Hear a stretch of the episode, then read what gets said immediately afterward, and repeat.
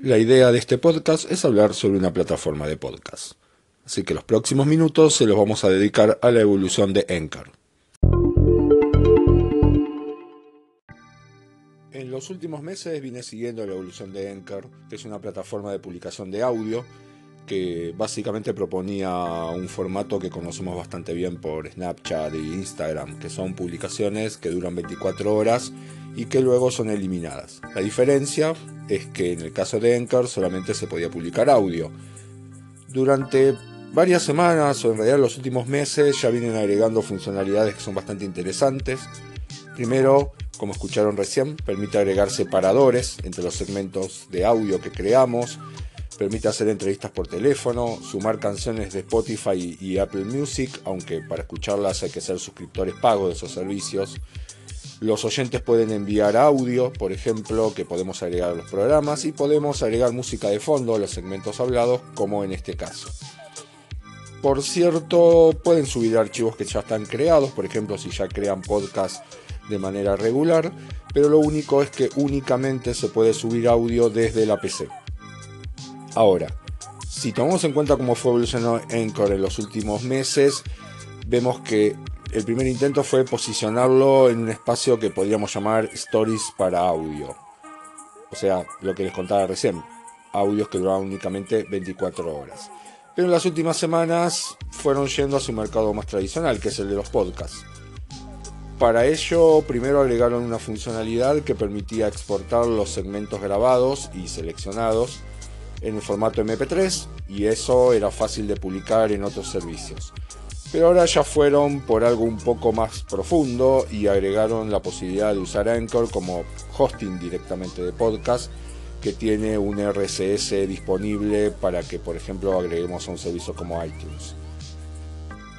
¿Cómo podemos pasar nuestro podcast al servicio de Anchor? Bueno, hay una página que es anchor.fm barra switch donde agregamos el RCS existente, va, a migrar los capítulos, va a tardar un, par de horas para eso y luego nos va a feed. Eso, bueno, puede tener un lado malo y que es que hay que avisar a los oyentes sobre el cambio del RCS. El servicio por ahora es gratuito, tiene algunas cosas no tan buenas, por ejemplo, al principio van a escuchar un breve audio que avisa que el podcast está alojado en Anchor Supongo que eso con el tiempo van a lanzar algún servicio premium pago y eso se va a poder eliminar, pero al menos por ahora no hay ninguna posibilidad, por ahora solamente es gratis. La otra es que en la migración algunas de las digamos, funcionalidades, algunas de las configuraciones del podcast se pierden, por ejemplo, aunque el podcast estuviera configurado en español, te lo deja en inglés, lo cual puede ser un problema cuando lo agreguemos a otras plataformas. Si grabamos en la plataforma, sigue todo igual. Los archivos duran 24 horas. Para pasarlos al feed RSS hay que crear un episodio, hay que seleccionar. Pero eso tiene un, único problema por ahora, es que, no se pueden reordenar los, los fragmentos. O sea, hay que agregarlos en el orden en el que los grabamos. Encore está disponible para iPhone y para Android. En el caso de Android, por ahora está en beta.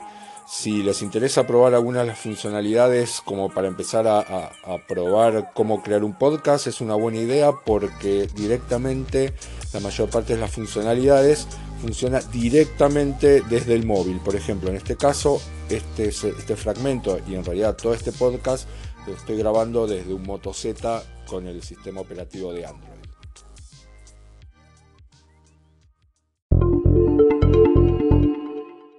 Contaba recién que una de las posibilidades que tiene Anchor para agregar música es la de agregarlas directamente desde Spotify o desde Apple Music. Hay un tema ahí y que es que las canciones únicamente van a estar disponibles para los usuarios en la plataforma de Anchor. Si hacen una migración o si exportan el archivo de audio MP3 o lo agregan a un feed RSS, esa canción no se va a agregar por un tema de derechos de autor. Entonces, si quieren crear un programa de música que directamente toma las canciones del catálogo de Spotify o de Apple Music, básicamente van a quedar limitados a la plataforma de Anchor y no lo van a poder exportar como podcasting.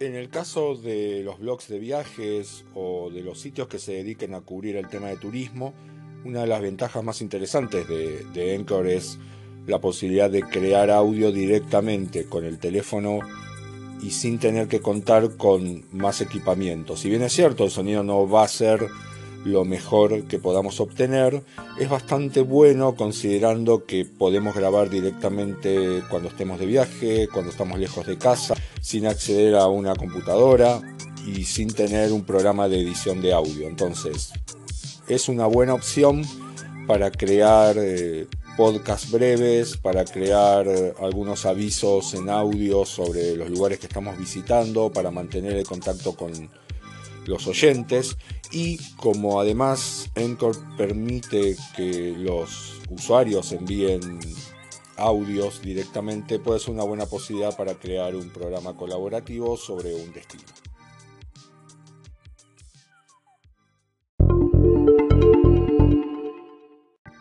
Dos posibilidades más que pueden explorar en Anchor. Una es la de hacer entrevistas.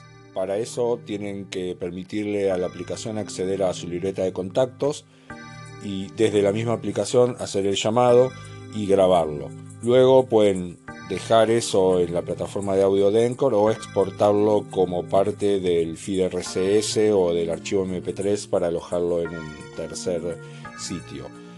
Otra funcionalidad interesante es que todas las grabaciones que hacen en el sistema quedan guardadas en un archivo personal privado y pueden luego bajarlo y publicarlo en otro lado o republicarlo directamente en la plataforma de.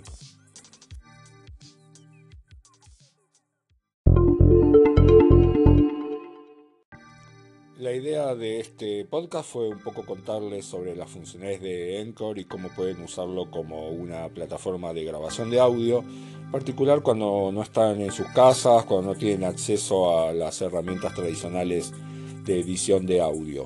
Si siguen el blog o si quieren seguir mis próximas ediciones aquí, me pueden seguir en encore.fm barra blog de viajes o en el feed RCS que después les contaré en el blog cuando publique este archivo y los archivos futuros que vayamos creando en esta plataforma.